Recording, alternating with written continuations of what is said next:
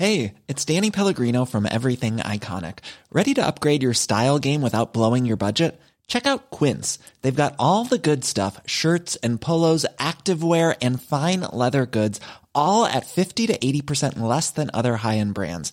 And the best part? They're all about safe, ethical and responsible manufacturing. Get that luxury vibe without the luxury price tag.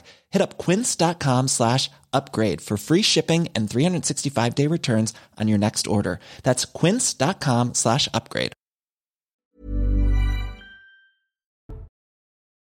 Bonjour et bienvenue sur l'antenne de CNews. Je suis ravie de vous retrouver pour une nouvelle saison de 90 minutes info. 90 qui est euh, de retour. Ce sera juste après le flash assuré par Isabelle Piboulot aujourd'hui. Bonjour Isabelle. Le nucléaire ne doit pas être un objet de la guerre. Déclaration d'Emmanuel Macron depuis l'Elysée. Le chef de l'État a reçu ce matin le Premier ministre polonais, l'occasion d'évoquer leurs préoccupations communes concernant la centrale nucléaire de Zaporizhia. Le site est la cible de bombardements depuis plusieurs semaines dont Kiev et Moscou s'accusent mutuellement. La haute autorité des Républicains rejette la candidature à la, à la présidence du parti de Virginie Kalmels. Le motif, sa carte a été reprise trop tard pour se mettre sur les rangs. Virginie Calmels dénonce des manœuvres visant à éviter sa candidature qui, je cite, bouscule un scénario bien huilé cri d'avance. Un car ferry en feu au large des côtes suédoises. 300 personnes se trouvent à bord. Un incendie désormais sous contrôle serait parti d'un camion frigorifique sur le pont garage. Une vaste opération de sauvetage est en cours. Trois hélicoptères et sept navires ont été dépêchés sur place. Pour l'heure, aucun blessé n'est à déplorer.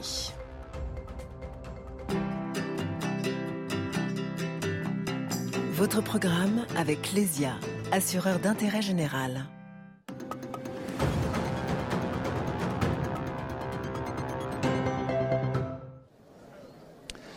Eh c'est une étude qui tombe à point nommé le jour des rencontres des entreprises de France, donc ici à Longchamp, près de Paris.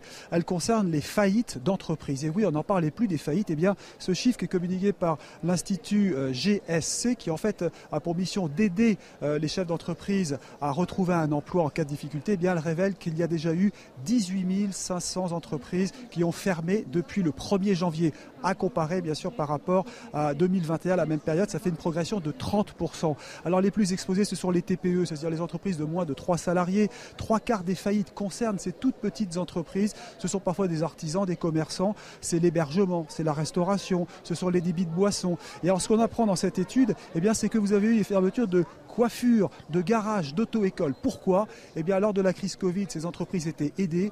Lorsque les aides ont été arrêtées, les entreprises les plus fragiles ont été donc tout simplement en très grande difficulté, ce qui veut dire que les plus faibles sont fragilisés. Que retenir de tout cela? Eh bien, que cette situation est actuellement très complexe. Les liquidations judiciaires ont plutôt tendance à augmenter, dit-on ici, euh, à Longchamp, et donc euh, le risque de faillite en cascade n'est pas exclu pour la fin de l'année.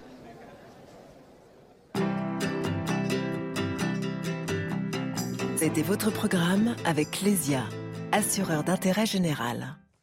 Voilà, on va commencer notre euh, débat. Pour m'accompagner aujourd'hui autour de cette table, j'accueille euh, Jonathan Sixou. Bonjour. Bonjour Nelly. Je rappelle que vous êtes journaliste chez euh, Causeur. Merci beaucoup de nous avoir rejoints en ce lundi de, de rentrée CNews. William Tay est là également. Bonjour. Bonjour cher William. Je rappelle que vous êtes président du cercle de réflexion Le Millénaire. Jean-Claude Dacier est resté en notre compagnie. Merci Jean-Claude euh, d'être resté pour commenter l'actualité. On attend aussi Jean Garrigue qui devrait nous rejoindre d'ici un tout petit moment. Je rappelle qu'il est président du comité d'histoire euh, parlementaire. Et puis, euh, via Skype, dans un instant, nous serons avec Jean-Christophe Couvi, qui est secrétaire national du syndicat policier Unité SGP. Pourquoi? Parce qu'on va vous parler à nouveau. Hélas, on aurait aimé vous annoncer de belles nouvelles en, cette fin de, saison estivale, mais on va parler de, de chronique de la violence ordinaire à nouveau, à commencer par cette cette antenne de SOS Médecins à Mulhouse qui a interrompu toutes ses visites à domicile dans le courant du week-end à l'issue de l'agression euh, de l'un de ses praticiens par euh, le conjoint d'une patiente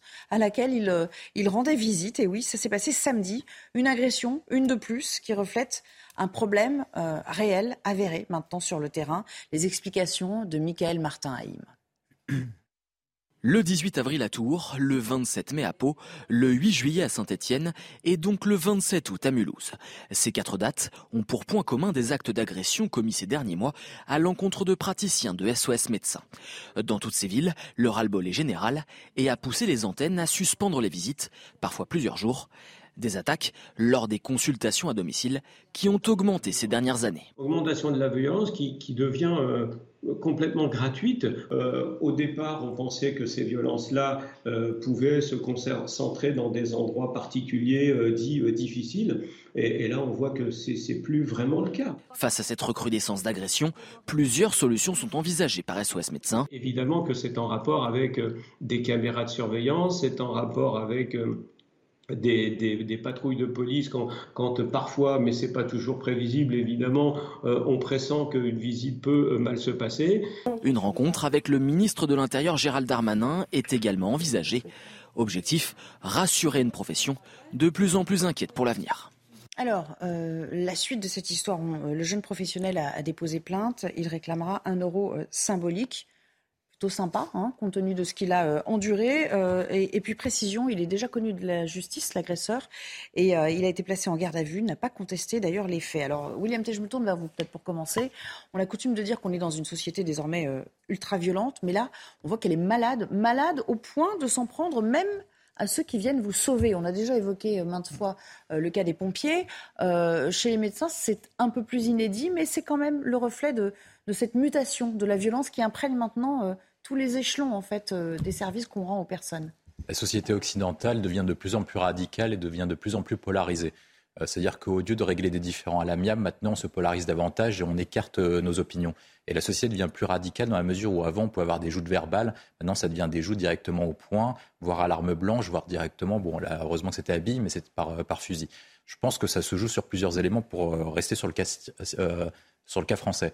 En fait, en France, globalement, on a assisté à ce que Marcel Gauchet appelle le désenchantement du monde, avec la perte du sacré, la perte de la figure d'autorité qu'incarnait le général de Gaulle en mai 68. Et petit à petit, en fait, on est arrivé vers un délabrement de la société. Et le point qu'on se pose maintenant, c'est est-ce que notre état de droit et nos règles sécuritaires et judiciaires sont en rapport avec l'évolution de la société? Moi, je pense que l'état de droit sur lequel on a construit à l'après 45 et après la Seconde Guerre mondiale n'est plus adapté à l'état de société actuel face à cet ensauvagement de la société, il faut que l'état de droit soit plus sévère, il faut que les règles soient plus adaptées à l'état de la société actuelle qui devient de plus en plus violente. Et tant qu'on n'arrivera pas à arriver à un rapport de coût-bénéfice, ça veut dire que la personne se permet ce type d'agression parce qu'elle sait qu'elle aura quasiment rien et que les suites judiciaires seront très faibles. Et eh ben, il faut que les personnes risquent plus que ce que ça pourrait rapporter comme agression. Je vous le disais, Jean-Christophe Couvier est avec nous, secrétaire national d'unité SGP Police. J'imagine que euh, vous allez aller complètement dans le sens de ce que vient de dire euh, William T. Il y a une forme de désenchantement hein, de la part des policiers, même lorsqu'ils sont en intervention, pour régler ce genre euh, d'incident, de se dire au fond, il n'y aura pas de réponse adéquate derrière. mais ça n'entrave pas, j'imagine, votre, votre mission. Alors peut-être un, un, premier commentaire sur ce fameux état de droit. Et puis ensuite, la question, comment, malgré tout, on les protège? Parce que avant même d'en venir à la sanction pénale derrière, il faudrait déjà envisager un scénario où ça n'arrive pas. Bonjour. Oui, effectivement. Alors, euh, on se rend compte que maintenant, la violence, elle touche tous les pans de la société, j'allais dire tous les métiers. On voit très bien que euh, si on peut comprendre, pas accepter, mais comprendre, par exemple, qu'on s'en attaque à des policiers qui représentent vraiment l'autorité, euh, j'allais dire qu'on est là pour entraver certaines libertés de certaines personnes, justement, qui ne respectent pas la, loi. Ça, on pourrait l'imaginer, le comprendre. Maintenant, effectivement, qu'on attaque des pompiers, qu'on attaque des médecins, bientôt on va attaquer des assistants de maternelle, on attaque déjà des professeurs, enfin voilà. à chaque fois, on repousse un peu les limites. Alors, vous voyez, ce week-end, c'est marrant, j'ai lu la, bio de, Freud. Alors vous allez me dire, euh, mais c'est très intéressant parce qu'il parle de pulsions. Et justement, en fait, on se rend compte que, l'être humain a des pulsions et doit les réfréner. Ça s'appelle la civilisation. C'est-à-dire qu'on met des lois, on, crée, j'allais dire, des règles. Et justement, on ne peut pas obéir à toutes ces pulsions qui sont normalement l'agressivité et l'agressivité sexuelle aussi. c'est les deux pulsions. Donc en fait, on voit bien qu'il y a des gens qui vivent complètement en marge de la société, qui sont complètement désinhibés de ces pulsions. Ils ont une pulsion, ils le font. Ils ont une pulsion violente, ils vont dire bah, après tout, je suis dans mon droit, je vais prendre un fusil et je vais tirer sur quelqu'un. J'agresse quelqu'un, je peux lui mettre un coup de couteau. De toute façon, je suis désinhibé, je n'ai plus d'empathie.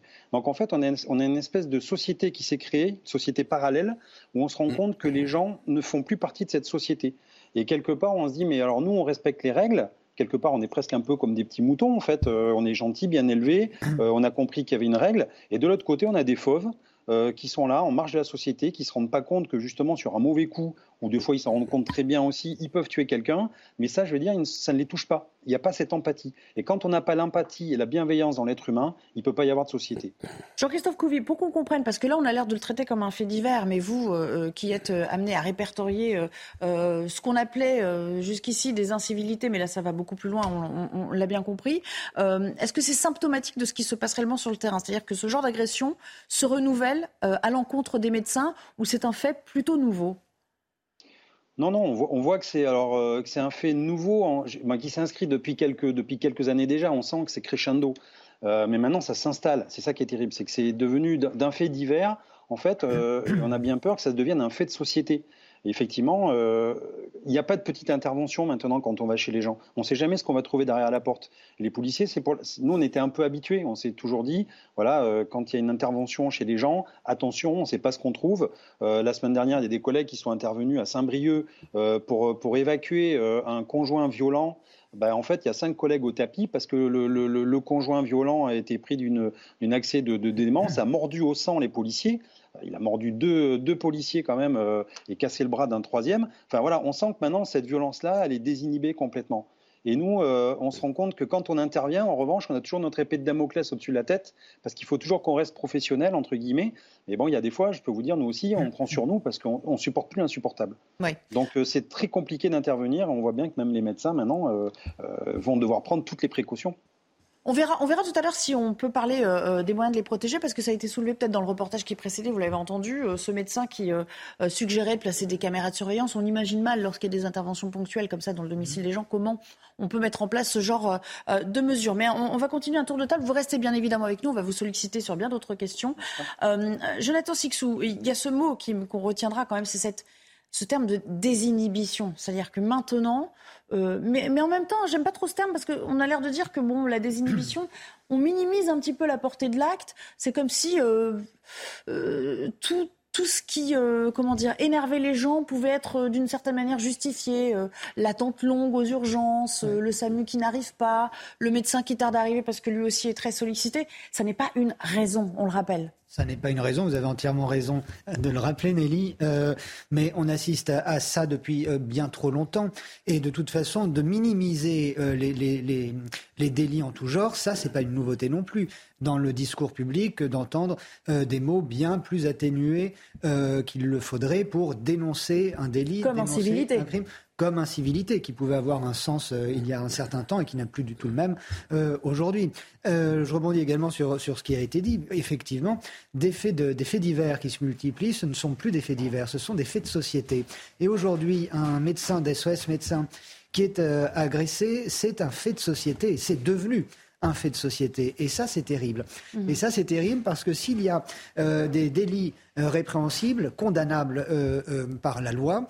il y a une, une nouveauté qui est dans les esprits. Et ça montre à quel point euh, il y a euh, des euh, esprits qui sont malades, si je puis dire, qui ne connaissent pas, qui ne respectent pas les, règles. Et c'est ça le. Je ne sais pas qui peut, qui, peut prendre en charge cela. Vous voyez, il y a des lois qui ne sont peut-être pas au niveau, qu'il faut réactualiser. Ça, on a des législateurs pour le faire. On a des délits à caractériser, des nouveaux délits à caractériser. Ça peut être fait. Mais là, quand vous en prenez à des médecins qui viennent chez vous, quand vous en prenez à des postiers, quand vous en prenez à des pompiers, qui va pouvoir je ne sais pas comment employer le, quel, le bon terme employer, mais qui va pouvoir remettre dans le droit chemin des personnes qui se livrent à de telles actions. C'est euh, pour moi, euh, pour l'instant, insurmontable avec les moyens que nous avons. Et il y a, l'éducation et, le savoir-vivre. Et le savoir-vivre ensemble, surtout. Mm. C'est euh, quelque chose qui ne veut plus rien dire du tout dans la langue française aujourd'hui. Oui, c'est vrai. Jean-Claude Dacier, et dire que, on le rappelle, ces médecins Hein, qui travaillent pour SOS Médecins, les agents du SAMU, euh, ce numéro qu'on doit composer parce qu'on nous a euh, maintenant enjoint à ne pas euh, engorger les urgences qui sont surchargées, ils sont là en fait pour pallier le, manque de médecins, pour se substituer à toutes ces visites dites intempestives dans les services d'urgence. Imaginez le malaise qui va régner après ça. C'est-à-dire que quand, si on a la trouille au ventre avant d'aller en intervention médicale, ça va être contre-productif pour tout le monde. Il y a risque d'épidémie, il y a déjà quatre cas, il y en a eu sans doute avant que nous n'avons pas appris, qui ne nous ont pas été signalés, euh, c'est quoi? Un degré ou une preuve supplémentaire d'une certaine ensauvagement de la société française. C'est pas moi qui ai utilisé ce terme. Mais c'est vrai qu'on avait déjà du mal en France à mettre la main sur un médecin quand il y avait un problème assez urgent à régler.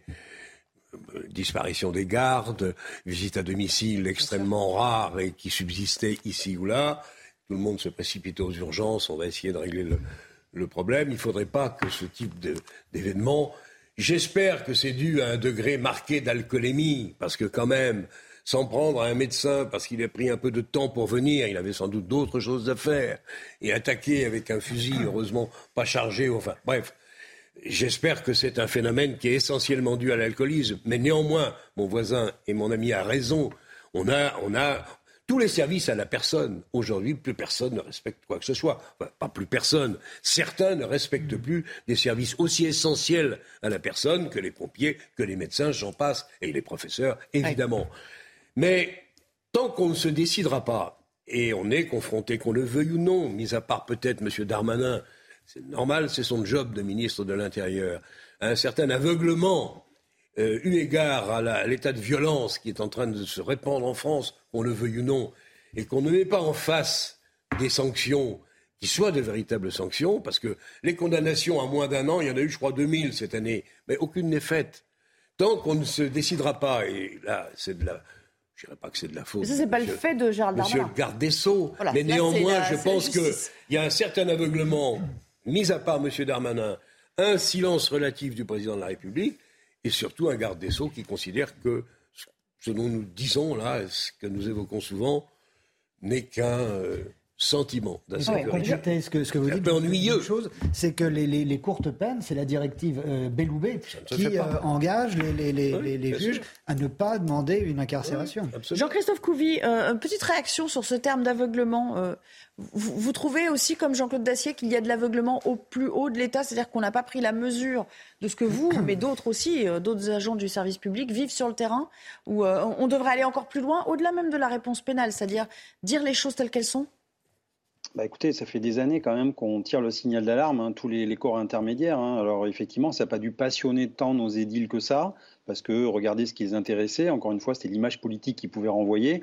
Et quelque part, bon, on mettait un peu la poussière sous le tapis, on dira on verra ça pour plus tard. Sauf que là, aujourd'hui, ben oui, on arrive à un carrefour et, euh, et, et nous, on, prend, on paye la note. Voilà, on nous tend la note et on nous dit maintenant, c'est à vous de payer et on doit faire avec.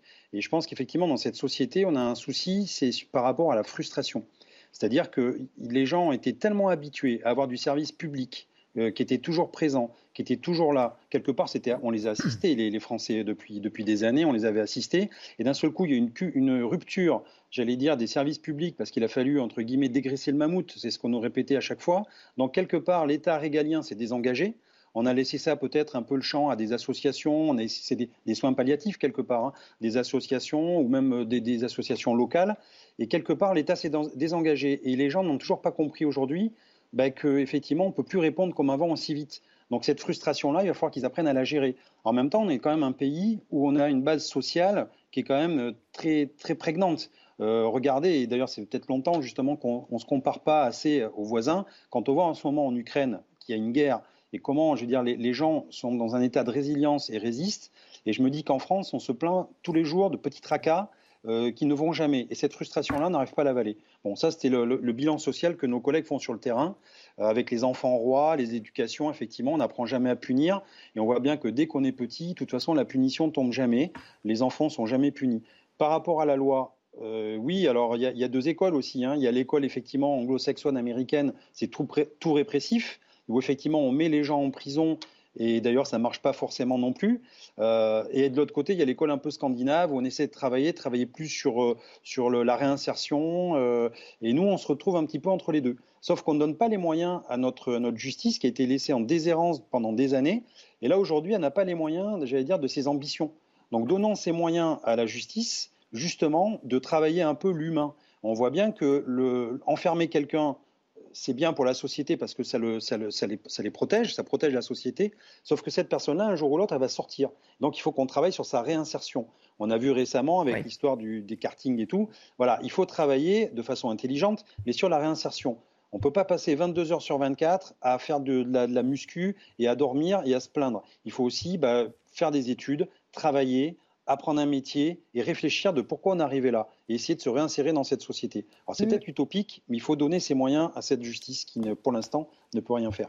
C'est intéressant ce qu'il nous dit euh, Jean Garrigue, euh, qui nous a rejoint entre-temps, euh, Jean-Christophe Couvi. Il nous parle à la fois d'une société qui serait trop gâtée, hein, qui a été habituée à, ne pas subir de frustration et qui maintenant a du mal à, s'accommoder des blocages et du manque de, vocation. Et cet événement, il est sans doute pas de nature à susciter de nouvelles vocations chez les médecins, alors qu'on parle déjà depuis de nombreuses années de, déserts médicaux et de manque d'envie de se lancer dans cette profession. Et puis il nous dit quelque chose d'intéressant. Le tout répressif, ça n'est pas forcément euh, la panacée, c'est-à-dire que c'est bien sûr qu'il faut en passer par là, parce que toute société, euh, pour fonctionner, se doit de condamner ceux qui ne respectent pas les règles. Mais il y a, un autre aspect qu'il faut travailler, et il appelle ça l'humain, lui. C'est intéressant de la part d'un policier. Oui, bien évidemment, mais je crois que les, policiers sont, tout aussi humains que n'importe quel autre citoyen. Non, moi, je souscris euh, totalement à ce qui a été dit à propos de l'ensauvagement par, Jean-Claude Dacier. je souscris à ce qui est dit sur la, question de la frustration, puisque ce fait divers là, qui est bon, c'est toujours difficile de commenter les, faits divers, sauf qu'il révèle presque à chaque fois, il révèle des, choses très profondes de notre société. Et moi, je crois qu'on est, effectivement dans une société qui ne supporte pas la, frustration. C'est une société d'hyper-individualisme. Euh, on pourrait en rechercher euh, les causes, euh, notamment dans ce qui s'est passé au moment des, des, années 60, pour des tas de raisons. Et finalement, rétrospectivement, ce que disait euh, Nicolas Sarkozy sur les postes 68 arts, qui, euh, même pour des gens comme moi, apparaissait comme un peu ridicule à l'époque, euh, en réfléchissant un peu plus à ce qu'est devenu notre société d'hyper-individualisme, d'hyper-libertarisme. Je pense qu'il y avait des choses à apprendre dans, cette idée-là. Et quand vous êtes enseignant comme moi, ou vivez dans, le monde enseignant, vous mesurez à quel point les enfants d'aujourd'hui ne peuvent plus euh, tolérer la moindre frustration parce qu'ils sont mis sur un piédestal. Et les enfants d'aujourd'hui, c'est les adultes de demain. Et la génération d'adultes d'aujourd'hui, qui sont les fils des, boomers, euh, ils, sont, ils ont été élevés là-dedans, dans cette espèce d'hyper-individualisme qui ne supporte aucune frustration, qui ne supporte aucune autorité, qui ne supporte aucun respect de l'autre et qui est dans l'individualisme total. Mm. Moi, je pense que c'est une, une, cause majeure de, de, ce qui nous arrive. Alors, là-dessus se greffe une crise de civilisation. Je pense qu'on est euh, à cette charnière là des, des années 2010-2020 euh, où il y a vraiment un basculement civilisationnel pour des tas de raisons. Là, je ne vais pas entrer dans, les, dans un long développement là-dessus.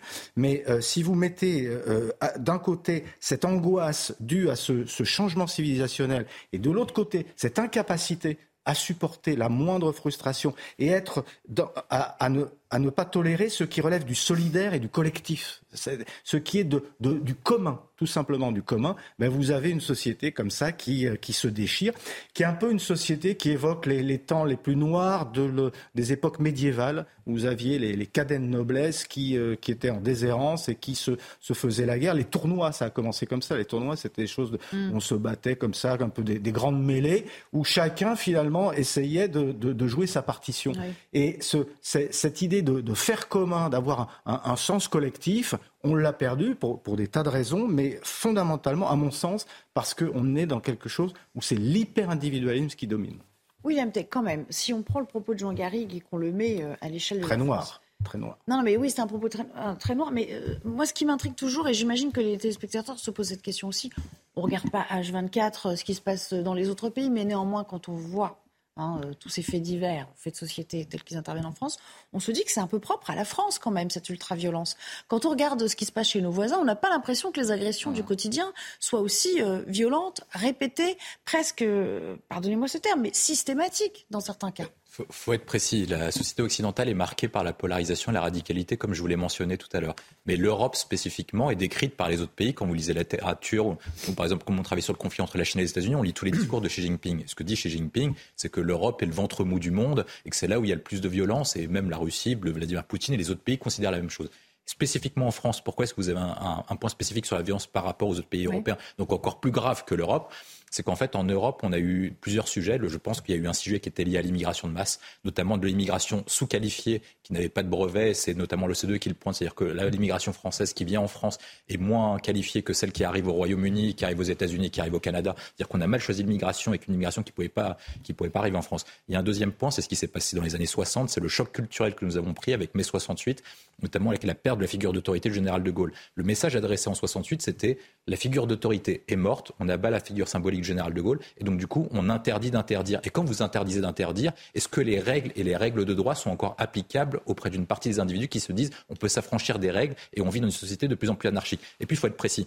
C'est-à-dire qu'en fait, quand on regarde euh, sur un effectif de 100 personnes, donc la population française, ça ne veut pas dire que les 100 personnes deviennent de plus en plus radicales. C'est-à-dire qu'il y en a toujours 10, enfin 5 à 10 qui sont, deviennent très très radicales et ceux-là deviennent de plus en plus radicaux. Moi, c'est pour ça, pour répondre aux policiers, que je pense qu'il faut les enfermer dans la mesure où quand vous avez des personnes qui sont nuisibles, il faut les sortir de la société et c'est le but de la prison. Et il faut protéger les 90-95% restants. Jonathan Sixou, quand il parle, Jean Garrigue, je reviens à ce qu'il a dit tout à l'heure, de crise civilisationnelle. Mm. Est-ce qu'il dit pudiquement, euh, est-ce qu'il utilise un terme un peu pudique ou est-ce que vous, vous faites, pour reprendre là le propos, j'essaie de faire la synthèse des deux, euh, de William T., qu'il y a une crise ou une délinquance qui est aussi, dont on peut faire le lien avec l'immigration Et en cela, il y aurait quelque chose de l'ordre du, du, civilisationnel. On a parfaitement le, tableau de, de, que, nous, que, nous, que nous vivons aujourd'hui, qui, nous est qui nous est décrit de cette, euh, euh, brillamment par euh, nos deux amis de cette façon-là, parce que l'un et l'autre sont actuellement strictement contemporains. Il y a une crise civilisationnelle c'est évident, ça ne, concerne pas la France spécifiquement, c'est une crise occidentale qui, euh, et la France euh, développe à sa façon une crise qui existe dans d'autres pays euh, d'Europe ou d'Occident au sens large. En France, il y a également ce que tu décris très bien, qui est cette, cette conséquence logique naturelle, dirais-je, de deux choses, d'un courant 68 art qui ensuite, génération après génération, s'est développé, s'est euh, alimenté et s'est euh, adapté, et on en a aujourd'hui les derniers fruits. Et euh, enfin, cette immigration de masse incontrôlée, non choisie, qui a des répercussions directes. On voit que la plupart des étrangers qui commettent des, des, des actes délictueux, des agressions de policiers, ne se permettraient jamais de faire ça dans leur pays.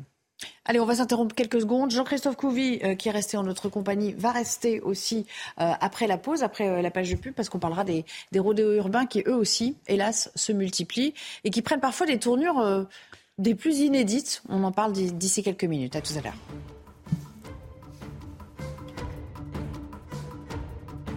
90 minutes info, la suite. Euh, et on va commencer avec un, journal. Euh, et cette euh, intervention de la Première ministre face au, MEDEF, Elisabeth Borne, qui invite chaque entreprise à établir dès le mois de septembre des plans de sobriété énergétique. On commence à s'habituer euh, à, ce terme. C'était à l'occasion de la rencontre des entrepreneurs de France. Vous le voyez ici arrivant euh, à l'hippodrome de, Longchamp. Sur place, il y a également Éric de Ridmaten. Bonjour, rebonjour cher Éric. Euh, que peut-on retenir du, discours, de l'allocution de la, de la Première ministre? Je crois qu'il n'a pas été seulement question d'ailleurs d'énergie hein, cet après-midi. Non, c'est certain, elle a parlé de beaucoup de choses. Hein. Bon, mais, je pense quand même que les patrons l'attendaient surtout sur la question euh, d'énergie, sur la question de la sobriété. Voilà, c'est un mot qui va devenir un mot clé hein, pour, pour les patrons. Euh, elle a annoncé qu'il y aurait euh, à faire un plan de sobriété. Chaque patron devra produire son propre plan de sobriété dès début septembre, avec ensuite une réunion en octobre pour voir ce qui a été mis en place. Et elle a reconnu hein, que les entreprises seraient les premières touchées. En gros, si vous voulez, elle dit il faut un effort collectif des patrons. Euh, s'il n'est pas là, eh bien, on sera obligé d'agir de manière un peu euh, catégorique avec donc euh, des délestages ou des coupures. Donc en fait, ce sera imposé. Hein. C'est ça quand même qu'il faut voir dans le discours d'Elisabeth Borne. Elle a quand même dit que l'heure était grave. Elle reconnaît. Hein, les mots sont quand même pesés. L'heure est grave. Si on coupe la totalité des approvisionnements russes, là, ça va devenir vraiment extrêmement compliqué, notamment avec le gaz. Donc chacun doit agir. Alors, elle a aussi annoncé qu'il allait peut-être y avoir un marché d'échange, un marché d'échange de l'électricité, c'est-à-dire ceux qui consomment moins pourraient vendre leurs droits à, à l'électricité, un peu comme pour le carbone, et donc ça pourrait être un marché européen d'échange de droits à consommer. Il y a aussi des aides spécifiques pour les entreprises qui sont à l'étude. Maintenant, vous allez sûrement me demander ce qu'en pensent les patrons. Alors les patrons, eh ben, ils ont été euh, finalement assez contents d'écouter ce discours de Madame euh, Borne. Ils ont dit, vous savez, la sobriété, on le fait depuis longtemps, on n'a pas attendu euh, les demandes du gouvernement les patrons sont des grands, garçons, si je puis ne pas mettre l'expression. Donc euh, la climatisation cet été a été réduite. Ils vont faire leur plan. Ils sont prêts aussi à s'engager. Le tournant, c'est qu'ils sont prêts à s'engager aujourd'hui sur un plan de France décarboné. Ça, c'est vraiment nouveau. Il n'y a plus de, j'allais dire, de, sceptiques sur ce plan. Et il y aura donc une France, qui, je termine par ce point, liberté, égalité, prospérité. Voilà ce qu'a dit Geoffroy Roux de Bézieux tout à l'heure, ici donc aux rencontres des entreprises de France.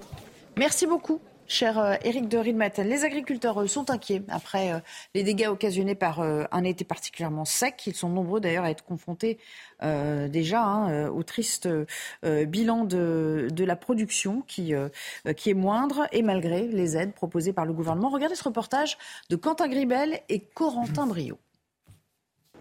Dans cette ferme à Richebourg, dans le Pas-de-Calais, on distribue du foin pour nourrir les bêtes. Habituellement, à cette période de l'année, ce sont l'herbe et les rendements de maïs qui sont la base de l'alimentation des ruminants. Mais la sécheresse estivale a obligé l'agriculteur à entamer son foin, pourtant prévu pour cet hiver, et à prendre une décision radicale. Bah, c'est par principe euh, des vaches qui vont être vendues parce qu'elles ne pourront pas être nourries. Donc qui dit vendre des vaches, dit donc euh, moins de lait pour l'année prochaine. Donc encore un peu plus de tension sur les produits laitiers l'année prochaine à partir de 2023. Face à cette situation, Plusieurs fédérations agricoles ont alerté l'État, estimant avoir besoin de 2 à 4 milliards d'euros pour compenser les pertes de production. On a une, euh, distribution qui est puissante et qui fait pression, euh, pression sur les prix. Et on a beaucoup de difficultés. Et finalement, c'est toujours le producteur euh, qui est impacté parce que c'est le dernier maillon de la chaîne. En attendant des aides supplémentaires, le ministre de l'Agriculture, Marc Fesneau, a déjà annoncé le déclenchement du régime de calamité agricole qui va permettre d'atténuer, au moins en partie, les pertes estivales. Et puis sachez que le décollage de la fusée Artemis euh, euh, a été euh, annulé, donc ce départ vers la Lune devra attendre. annulation en raison d'un problème technique qui porte sur un des moteurs principaux hein, de l'engin. On va peut-être écouter les précisions que nous a apportées Michel Chevalet tout à l'heure. C'est une série de petits incidents qui ont amené le report du lancement. Premier incident, au moment du remplissage du réservoir avec de l'hydrogène liquide, une menace d'orage, pour des raisons de sécurité, a interrompu cette opération. Deuxième petit problème technique, la détection d'une fuite d'hydrogène. Fausse alerte. Et troisième problème, une anomalie sur la mise en froid du troisième moteur. Il y en a quatre à la base de la fusée. Juste petite précision, comme ces moteurs fonctionnent à l'hydrogène et l'oxygène liquide, au moment de l'allumage des moteurs, si on injectait directement de l'hydrogène liquide à moins 253 degrés, ça ferait un choc thermique. D'où l'idée, en quelque sorte, de refroidir lentement les moteurs avant l'allumage. Et c'est ça qui n'a pas fonctionné.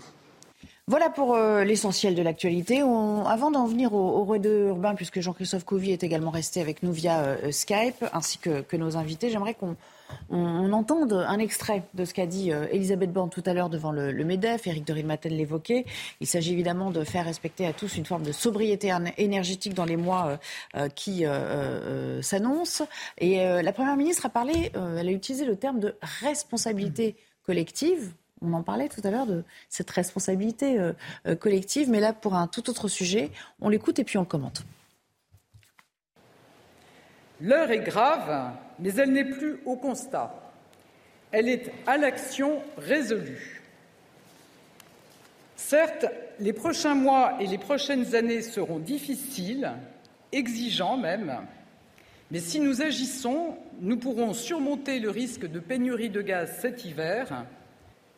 Nous avons tous notre rôle à jouer. Nous entrons dans l'ère de la responsabilité collective.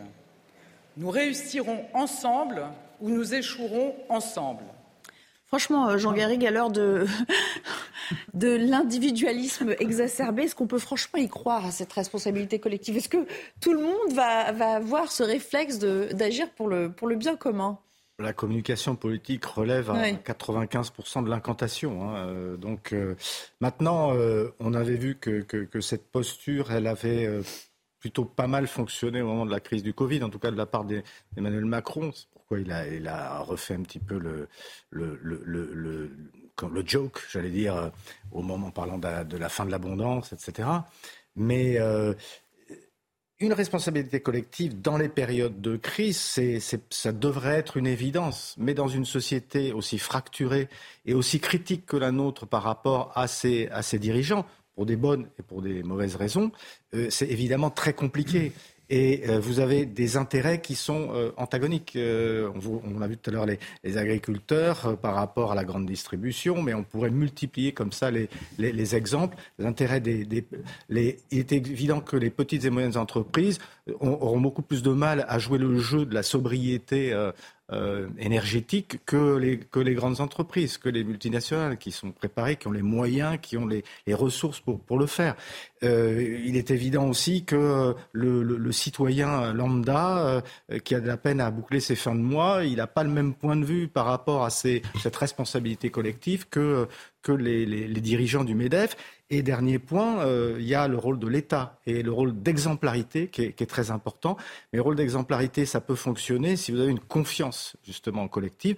Et on sait bien que depuis, euh, oh, depuis maintenant euh, une trentaine d'années, la confiance, le pacte de confiance entre les citoyens et l'exécutif et, et ceux qui nous dirigent s'est rompu. Donc tout ça est quand même très difficile à mettre en œuvre. Est-ce qu'il y avoir une forme de, défiance en disant, bon, encore des contraintes, encore euh, euh, des incantations, mais finalement, si les autres ne jouent pas le jeu, je ne vois pas pourquoi moi, je devrais m'y soumettre. On risque d'aller vers ça aussi? Oui, mais alors sur, euh, sur cette question précise, elle pourrait se comprendre parce que cette situation s'y est mise tout seul. Hein. Donc, euh, et on peut en sortir.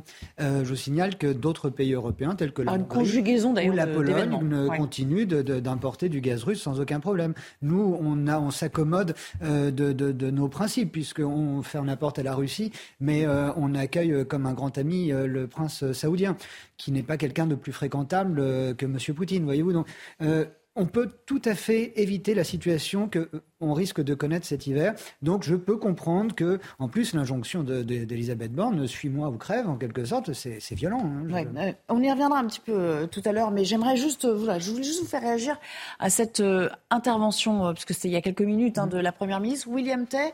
c'est vrai que la crise Covid, telle que l'évoquait tout à l'heure Jean Garrigue, c'était un scénario particulier, c'est-à-dire qu'on l'était, on avançait quand même dans l'inconnu, il y avait une forme de, de peur peut-être irrationnelle qui nous emparait les uns et les autres peut-être aussi euh, animé par euh, euh, les pouvoirs publics hein, qui nous mettaient en garde, qui, qui mmh. tâtonnaient aussi, qui ne savaient pas trop hein, où ils allaient. Il y avait cette forme de navigation à vue. Là, on est dans un autre scénario. Mmh. On se dit effectivement, on aurait pu l'anticiper. D'ailleurs, on dit souvent, on a coutume de dire, il y a la crise en Ukraine, c'est une chose, mais il y a aussi le manque d'anticipation ou, le degré d'impréparation des gouvernements successifs. Et là, la, la responsabilité ne porte pas uniquement sur le gouvernement Macron dans ce cas-là. On a, on a assez dénoncé l'individualisme pour pas être pour un discours sur la responsabilité collective. Mais je pense que la Covid, c'était pas une question de responsabilité collective, c'était plutôt une solidarité collective, une solidarité nationale de chaque personne qui s'entraidait entre, entre eux. Par contre, là où moi je suis assez critique sur le discours d'Elisabeth Borne, c'est que je suis d'accord sur la philosophie de la responsabilité collective, mais je suis contre son discours parce que je pense que c'est un discours catastrophique qui nous mènerait petit à petit vers une politique de décroissance. Mm. Je vais expliquer pourquoi. Parce qu'en fait, quand elle parle de sobriété énergétique, ça aura des effets non pas uniquement pour cette année, mais sur les dix années à venir, voire les vingt années à venir. C'est-à-dire qu'on dirige petit à, petit à petit la France à produire moins et à consommer moins, ce qui nous conduirait, comme dans les années 80, après les deux chocs pétroliers, à un long déclin et un long déclassement de la France, alors qu'au contraire, tous les autres pays sont en train de s'armer dans cette course à l'énergie, dans cette course à l'armement, dans cette course économique, cette course technologique. On a parlé, euh, on n'en parlera pas du coup, mais donc c'est de prendre le problème par le mauvais bout. Moi, je pense qu'elle prend le problème par le mauvais bout. En fait, oui, il faut être euh, solidaire dans ce cas-là, mais il faut tracer un chemin pour savoir quand est-ce qu'on va produire mieux et produire plus, notamment en matière énergétique. Et si effectivement le gouvernement subit la crise en Ukraine et que du coup qu'il y a un impact sur le gaz et sur le pétrole, on aurait pu avoir assez d'électricité, notamment en produisant plus de centrales nucléaires. Il y a cinq ans, on n'aurait jamais dû fermer Fessenheim. Et c'est Elisabeth Borne qui a annoncé la fermeture de Fessenheim. Donc le gouvernement peut parler de responsabilité collective face aux conséquences de la guerre en Ukraine, mais il ne doit pas s'exonérer de ses propres responsabilités dans le désastre de la politique énergétique qui a été menée notamment sur le choix de l'éolien et du renouvelable plutôt que sur le nucléaire. On fait, moins désastreux qu'en Allemagne, par exemple. Moins désastreux qu'en Allemagne, mais... On reviendra tout à l'heure à, l'hiver assez rude, effectivement, qui se profile et qui, euh, qui nous euh, attend. Et on entendra d'ailleurs les, Français et leurs craintes, parce que ça va au-delà euh, de la simple consommation d'énergie. On sait aussi que l'inflation, eh bien, elle touche bien d'autres domaines et bien d'autres biens de première nécessité. J'aimerais qu'on revienne à la problématique des rodéos urbains, parce que vous pensez bien que ça ne s'est pas arrêté avec la fin de l'été. Au contraire, bien au contraire, deux policiers ont été blessés alors qu'ils tentaient d'interpeller l'auteur d'un rodéo à, Massy dans l'Essonne euh, sur sa motocross. Ils ont été entraînés sur quelques mètres. Alors euh, euh, leurs jours ne sont pas en danger, mais ces deux agents ont quand même 10 jours d'incapacité totale de, travail. Le conducteur, c'est toujours important de le préciser, hein, le, profil de l'auteur des méfaits, il est âgé de 23 ans et on parlait de réponse pénale tout à l'heure. Il devrait d'ailleurs être présenté à la justice ce lundi en comparution immédiate. Le véhicule, lui, a été saisi. Ça, c'est la méthode d'Armanin telle qu'elle elle a été avancée il y a encore quelques jours. Première réaction avec vous, évidemment, euh, Jean-Christophe On vous donne les moyens d'agir ou c'est euh, euh, simplement des effets d'annonce que, nous a fait le, le ministre de l'Intérieur tout au long de l'été? Est-ce qu'il y a une vraie mise en place d'une politique d'action pour vos agents sur le terrain contre ces auteurs de rodéo en fait, euh, on a, les outils euh, qu'on a d'habitude, j'allais dire. Hein. C'est-à-dire qu'on a, multiplié les contrôles, euh, les contrôles routiers. C'était surtout ça le, plan d'Armanin, quelque part. C'est de dire, voilà, on va faire 10 000 contrôles, 10 000 contrôles préventifs rodéo. Donc oui, on a un peu maquillé tout ça. Hein. On sait très bien qu'il y a des endroits où il fallait trois chaque commissariat fournisse trois contrôles par jour. Il y a des endroits où il n'y a pas de rodéo, mais il fallait quand même qu'ils le fournissent. C'est là où on voit des fois l'absurdité administrative où pour remplir des statistiques, on oblige des gens à, remplir des missions. Bon, et notre hiérarchie qui dit oui, bien sûr, amène, et euh, au contraire, euh, ça fait des stats pour les, primes après. Donc tout ça, encore une fois, voilà. D'un côté, effectivement, il y a la communication, où on, voit qu'il y a un changement quand même de, paradigme, on sent que on tape le poing sur la table, on dit maintenant ça suffit, stop. Et on essaye effectivement, avec les moyens du bord, de lutter contre, contre les rodéos. Alors, ce qui change effectivement maintenant, c'est qu'on est un peu plus proactif. C'est-à-dire que oui, on fait des saisies de matériel, euh, on les supprime. Euh, même nos collègues euh, qui ont réussi à lire entre les lignes se disent bon, ben maintenant, je vais peut-être pouvoir passer un petit peu la vitesse supérieure. Mais on voit bien qu'encore une fois, on prend des risques. Voilà, il y a encore deux, donc comme vous disiez, il y a deux policiers au tapis, dix jours d'ITT. Les, les, gars en face n'hésitent plus à nous rouler dessus, à nous traîner. S'ils peuvent nous tuer, ils nous tueront de toute façon, puisqu'ils sont, on en reparlait tout à l'heure, complètement désinhibés dans la violence. Et pour eux, ils, tremblent dans la violence depuis leur adolescence, donc c'est pas, pas très grave.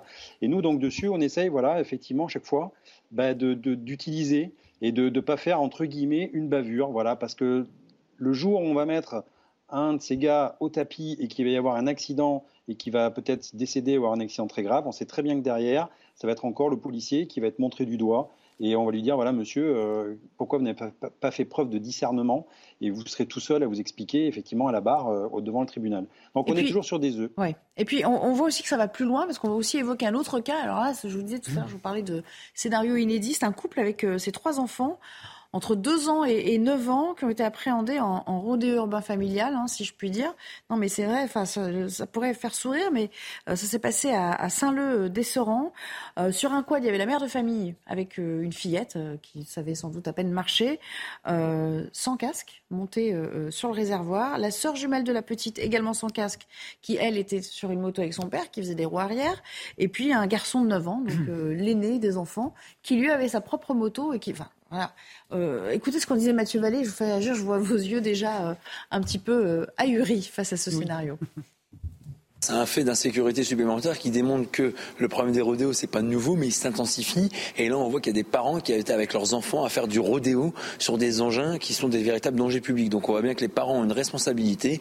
Et c'est pour ça que moi je dis qu'il faut pénaliser dans les deux sens les parents, et dans la justice, et dans la prise en charge de leurs enfants. Les parents qui ont du mal à éduquer leurs enfants, il faut les aider. Ceux qui n'en ont rien à faire et qui d'une certaine manière en plus se payent le luxe de donner le mauvais exemple et d'emmener dans cette barque d'infraction leurs gamins, eh ben ils sont pas dignes d'être euh, parents euh, de ses enfants et d'une certaine manière de compliquer le travail des policiers. William Tay, est-ce que c'est une mode stupide ou est-ce que c'est une provocation de plus? Et finalement, est-ce que les médias, à force d'en parler, n'alimentent pas cette euh, envie de se mettre en scène en permanence? C'est un phénomène culturel qui touche une partie de la population qui pense que le rodéo est cool et que ça leur permet de progresser dans leur milieu social. En fait, vous avez la, société, euh, c'est Jérôme Fourquet qui a parlé de d'archipel français au sein de certaines parties de la population pour progresser dans ce milieu social, il y a certains codes. Il y a certains codes, ça s'appelle la loi du grand frère pour les milieux plutôt islamiques, la loi des gangs pour ceux qui font du trafic de drogue, et puis vous pouvez ajouter maintenant euh, la question du rodéo. C'est-à-dire que des gens, pour progresser dans ce milieu social, pour se rendre cool, doivent faire du rodéo. Et vous êtes de plus en plus cool quand vous faites des rodéos, de plus en plus provocants quand vous narguez les policiers, euh, etc. Je pense que le sujet essentiel, c'est de mettre une stratégie du choc pour faire en sorte que ça leur coûte plus cher que ce que ça pourrait leur rapporter dans leur vie sociale. Et pour ça, on a à peu près trois solutions La première, ce serait de s'inspirer des Britanniques pour faire ce qu'on appelle le percutage éventuel. Si vous avez un risque d'être percuté, est-ce que des personnes risqueront d'aller faire du rodéo? Après, il y aura des limites, ça veut dire avec des effets de, risque de blessure. Mais en France, on doit inverser cette logique dans la mesure où on pense davantage à la sécurité des auteurs du rodéo qu'à la sécurité des riverains et des policiers. Il y a un deuxième élément qui permet d'avoir moins de risques, c'est de changer les règles de liberté publique pour permettre de fliquer les gens à travers des drones afin de les prendre en flagrant délit. Mais ça suppose de revoir, et Jean Garrigue le expliquera moi, les règles du Conseil constitutionnel et les règles de l'État public actuel, RGPD, etc pour utiliser ce moyen et ça permettrait d'économiser des policiers au lieu de les envoyer sur le terrain pour aller fliquer les rodéos, vous les envoyez ailleurs pour protéger euh, la population, notamment sur les actes de délinquance et de criminalité. Il y a un troisième acte, c'est surtout, c'est ça le plus important, c'est de protéger les policiers et c'est une réflexion qu'on doit porter sur, pour permettre aux policiers d'intervenir quoi qu'il arrive. Et donc il faut changer le cadre des policiers pour les encourager à intervenir parce qu'actuellement les policiers ont peur d'intervenir dans la mesure où si par cas ils interviennent et qu'il y a un problème, c'est eux qui portent la responsabilité plutôt que l'auteur du rodéo. Oui, et puis là en l'espèce, euh, protéger les enfants aussi parce que là, euh, ce sont des parents qui ont mis en danger la vie de leurs propres enfants qui avaient sans doute rien demandé. À deux ans, je doute qu'on veuille faire des rodéos urbains. Donc là, il y a quand même un, gros manquement en termes de parentalité, un manquement de base. On imagine que peut-être qu'on leur retirera euh, momentanément la, garde de ces enfants pour qu'ils réfléchissent un petit peu à deux fois. Euh, revenons sur euh, la légalité de, l'utilisation notamment des, drones. Oui, le, bon, bah c'est, encore, oui, ça, ça oblige jamais. De toute manière, on est dans une phase où il faut absolument faire évoluer la législation. Euh, en matière de sécurité, en matière de sanctions pénales. C'est-à-dire qu'on n'y échappera pas. Euh, Charles Pasqua, euh, en son temps, parlait de terroriser, terroriser les terroristes.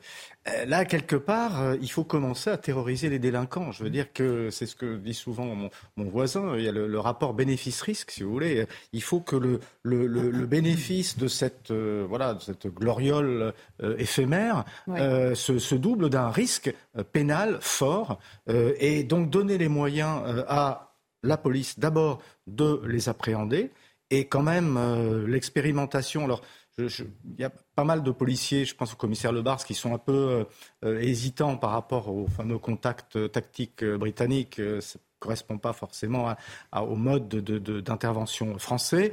Euh, mais de toute manière, il faut leur donner plus de moyens et les protéger juridiquement de tout ce qui peut arriver dans ce, dans ce genre d'intervention. Et puis qu'il y ait une sanction pénale rapide et forte. Je veux dire que on, on, fera pas l'économie d'une transformation de la, législation. Euh, et j'en viens au, dernier volet, qui est celui des, réseaux sociaux, qui sont euh, à la fois effectivement malheureusement une manière de, démultiplier et de, mettre en valeur ce type de, comportement. Euh, moi, dans mon coin, jusqu'à une date récente, c'était quelques gens du voyage qui pratiquaient ce, sport, sans casque évidemment, mais en général plutôt en forêt. Euh, mais aujourd'hui, ça s'est répandu hein, un peu partout dans, les quartiers. Donc euh, les réseaux sociaux, mais en même temps, les réseaux sociaux et les médias ont quand même cette vertu de sensibiliser une population. Je veux dire que malgré tout, je pense que 95% des Français se disent qu'il y a vraiment là euh, un, péril pour la sécurité de nos enfants, pour un péril pour la sécurité des gens. Donc, donc vous voyez, il y a aussi un côté positif dans la médiatisation. Jean-Christophe Couvi, justement, je vais vous poser la même question. Peut-être que vous allez sortir un tout petit peu de votre périmètre euh, euh, habituel, en tout cas stricto sensu de, de représentants syndical. Pour vous, le fait qu'on en parle, ça dessert ou ça sert votre action? Un peu des deux. Alors effectivement, c'est comme les feux de voiture. Vous savez, au 31 décembre, on s'est rendu compte que plus on en parlait et qu'effectivement, plus les quartiers entre eux se tapaient la bourre. Voilà, en gros, c'est j'ai fait meilleur que toi, j'ai fait plus que toi, etc. Mais en même temps, si on ne parle pas de ces sujets, eh ça n'arrive pas sur la table et, j'allais vous dire que les gens ne savent même pas ce qui se passe. Vous voyez, je, rebondis sur ce qui s'est passé à Fresnes. Si on n'avait pas eu ces images-là, Personne n'aurait pu imaginer ce qui se passe dans certaines prisons, prisons pardon, les soirées pizza, les, tous ces trucs-là, les, quads et tout ça. Donc, donc en fait, on ne sait pas. Donc quelque part, c'est bien aussi que l'information arrive. C'est bien qu'on ait une ouverture euh, sur ce qui se passe dans la réalité. Après, effectivement, euh, on voit bien qu'il y a une lutte. On l'avait vu d'ailleurs euh, sur Lyon, où certains, certains voulaient toujours occuper le terrain médiatique et faire parler d'eux. Donc à un moment donné, effectivement, il faut savoir hum. s'arrêter, parler d'autre chose. Mais vous savez, moi, ce que je vois, effectivement, je suis d'accord, euh, sur les réseaux sociaux, c'est terrible. C'est-à-dire que là, on n'a plus la main. Chacun y va de sa propre, euh, de sa propre expertise. Et quand je vois qu'aujourd'hui, on suit plus les influenceurs que des hommes politiques ou même des, professeurs, etc., moi je me pose vraiment des questions sur, le, sur la nature humaine. Voilà, on fait confiance, des millions de personnes suivent des influenceurs sur des réseaux sociaux qui n'y connaissent rien et qui par contre se, se, se montrent et s'exposent. Et à côté de ça, on a des experts des fois et qui parlent dans le vide. Voilà. Merci beaucoup. Merci beaucoup, Jean-Christophe Couvid, nous avoir accompagnés tout au long de, cette heure. On va, on va vous euh, laisser retourner à, vaquer à vos occupations. Peut-être le mot de la fin. Il nous reste quelques secondes pour euh, commenter ce que vient de dire d'ailleurs assez justement, j'imagine, Jean-Christophe Couvid. On comprend parfaitement que la médiatisation et les réseaux sociaux permettent d'informer et en même temps d'alimenter cette course à l'échalote entre ces individus. C'est pour ça que l'enjeu médiatique au sens le plus large possible pourrait être l'un des euh, des, volets d'un nouvel euh, outillage euh, juridique, par exemple, privé de réseaux sociaux, de, comptes de réseaux sociaux, les personnes reconnues coupables de tels délits. peut-être que la justice française pourrait s'octroyer ce droit de supprimer des réseaux sociaux tout individu qui aurait relayé ce type d'image et se serait rendu coupable. comment vous faites ça concrètement? Enfin, Ça veut dire être en lien aussi avec les hébergeurs Vous demandez une carte d'identité?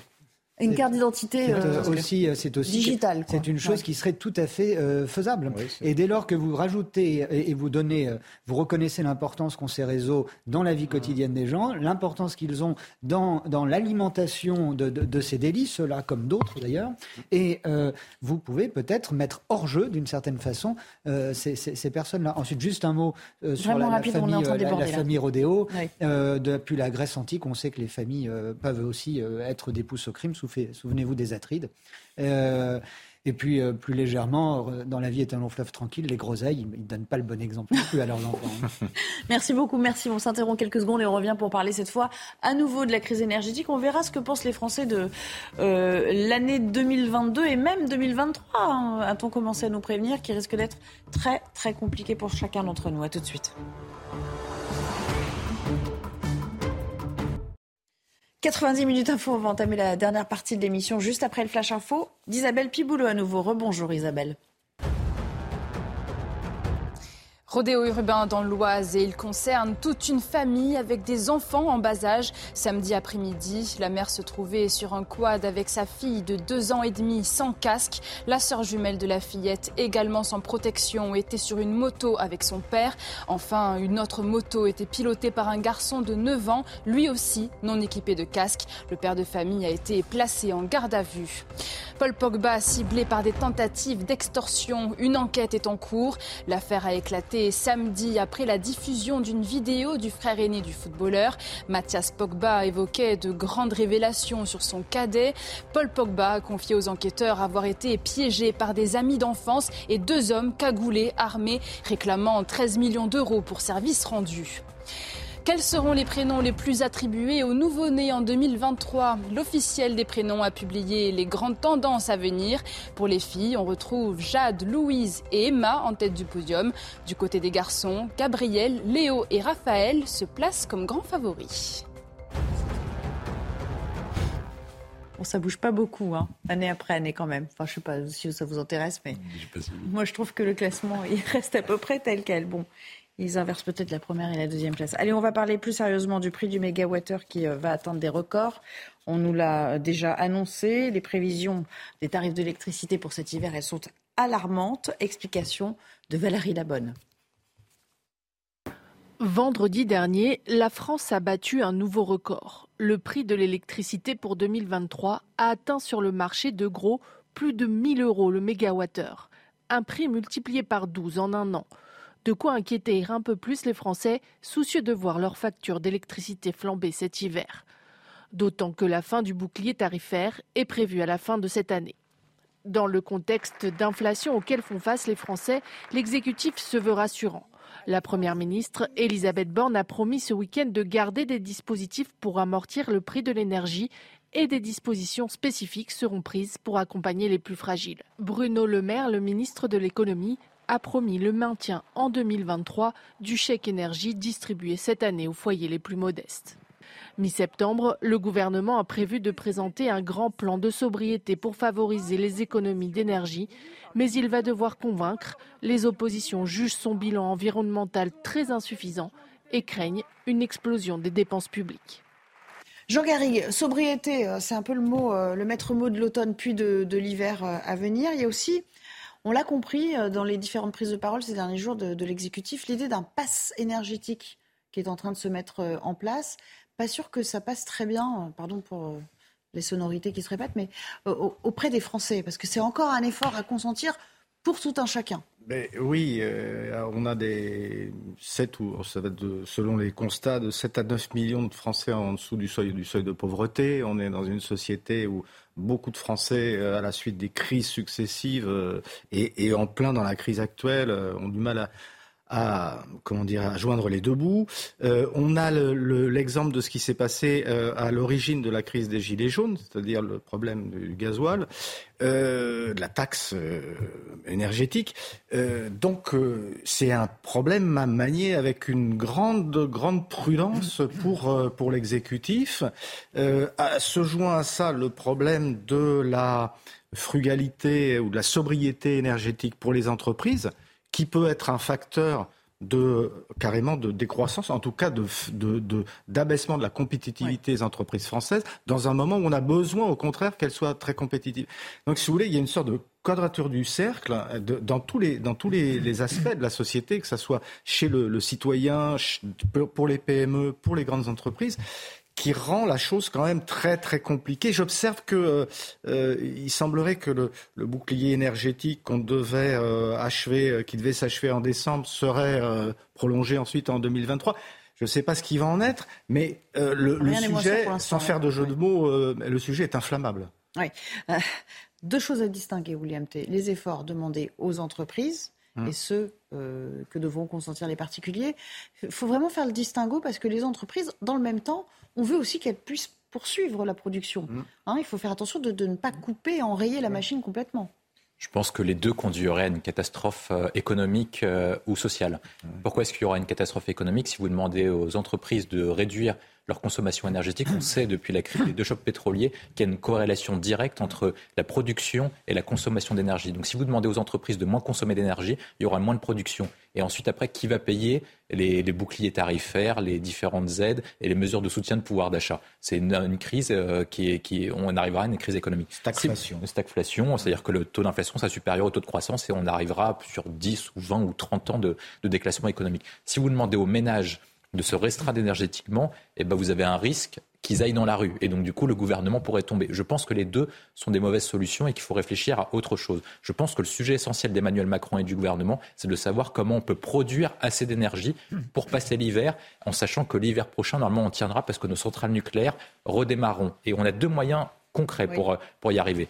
Je pense que le premier moyen, c'est de combler notre déficit en gaz auprès de nos relations particulières et auprès des pays auxquels on a tissé un lien très fort, notamment les pays du Golfe et les pays du Maghreb, quitte à marcher sur, euh, sur différents principes, comme l'a rappelé Jonathan Sixou. Le deuxième point qui est essentiel, c'est de savoir si on reste et si on suspend le marché européen de l'énergie. Il faut savoir que le prix du gaz, enfin le prix de l'électricité, pardon, est indexé parce que c'est les, c'est les Allemands qui ont fixé les règles de production. Les, Français ne payent pas le coût réel de production. C'est-à-dire que les Allemands ont introduit une règle, comme ce sont des grands génies en matière énergétique depuis 20 ans, ce sont des pires fous.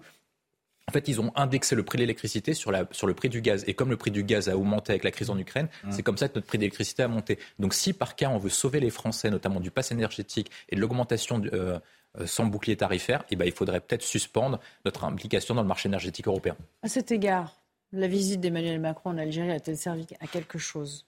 En a-t-il euh, si vous avez attentivement, quelque chose pour notre pays. Si vous avez attentivement écouté les propos du chef de l'État, euh, c'était fondamental et en même temps, c'était pas très important euh, parce qu'il a rappelé depuis Alger que le gaz algérien c'était 6 euh, ou 8% de la consommation française. Donc en gros, c'était donc finalement, c'était pas si c'était pas une montagne que de que de que d'attendre quoi que ce soit des Algériens. De toute façon, on a obtenu, paraît-il, ce que nous souhaitions la France est arrivée quand même euh, à Alger après l'Allemagne et après euh, l'Italie. Donc euh, on n'avait plus grand-chose à, pouvoir exiger, je pense, en matière de, livraison de gaz pour des, questions non pas de production mais de, transmission du gaz, les gazoducs n'étant pas supérieurs à, une certaine, un certain diamètre.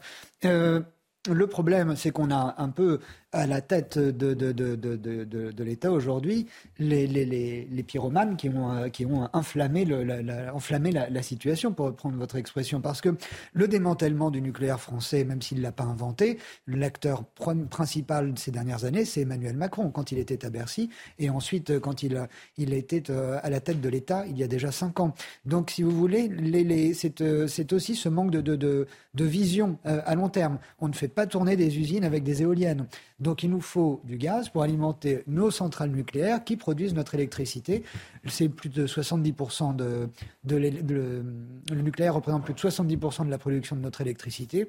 On pourrait, si on s'occupait mieux de notre parc nucléaire, à l'avenir et dans un avenir qui n'est pas si lointain que ça. on ne peut euh, pas remettre les réacteurs euh, en route. Euh, on ne peut pas. Mais vous posez la question, Nelly, tout à l'heure concernant les ménages. Il y a des garde-fous. Le problème des ménages, aujourd'hui, vous avez près de, de 8 millions de Français qui ne sont déjà plus en capacité de, de, payer leurs factures d'électricité ou, de gaz. Donc euh, là aussi, ça va être un en même temps curieux. D'un côté, on nous parle de sobriété énergétique. De l'autre, on s'achemine vers un quoi qu'il en coûte avec un bouclier tarifaire, avec cette, euh, c'est une politique du chèque pour, pour les, les ménages les plus faibles on navigue même plus à vue là. Hein. j'ai du mal à comprendre le, grand écart que le gouvernement. La rentrée sociale, d'un mot, William T. selon vos observations, est-ce que vous pouvez euh, analyser au quotidien la rentrée sociale explosive telle qu'on nous l'a prédite euh, elle pourrait arriver bien plus tôt qu'on ne l'imaginait? Bah, Moi, je vais surprendre. Je pense qu'il n'y aura pas de rentrée sociale explosive. C'est vrai? Je pense, c'est mon avis. En tout cas, je peux me tromper, hein, mais en tout cas, je l'aurais fait en direct, ce sera enregistré. Euh, je pense qu'en fait, on aura des manifestations sectorielles mm. sur les syndicats, sur les réformes d'assurance chômage et de retraite, mais les syndicats vont mobiliser une partie et ils ont de plus en plus de mal à mobiliser. Je vais prendre une différence. C'est-à-dire que quand ils ont mobilisé pour la dernière réforme des retraites en 2019-2020, ils ont mobilisé en pic jusqu'à 600 000 personnes. Pour la réforme Sarkozy, il y avait 2 millions de personnes dans les rues. Donc ils ont divisé par trois leur potentiel mobilisation. Et je pense qu'ils vont, vont défendre sectoriellement. Pourquoi est-ce qu'il n'y aura pas de crise de gilets jaunes? Avant l'hiver avant l'hiver, c'est parce qu'en fait, les Gilets jaunes ont une représentation politique avec la France insoumise et le Rassemblement national. Et donc, du coup, ils ont une voie d'expression parlementaire et légale. Merci à tous les trois de m'avoir accompagné cet après-midi. C'est tout le temps qui nous restait. Jean Garrigue, vous revenez dans quelques jours, j'en suis sûr. Euh, dans un instant, vous retrouverez Laurence Ferrari, Punchline. Et moi, je vous dis euh, à demain pour une nouvelle édition de 90 minutes. Info excellente soirée sur euh, fin d'après-midi déjà. On va pas aller trop vite sur l'antenne de CNews. À bientôt.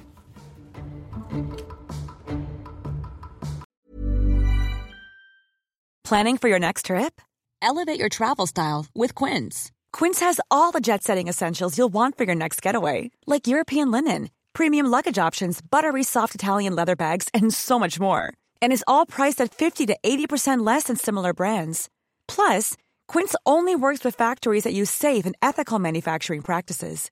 Pack your bags with high-quality essentials you'll be wearing for vacations to come with Quince. Go to quince.com/pack for free shipping and 365-day returns.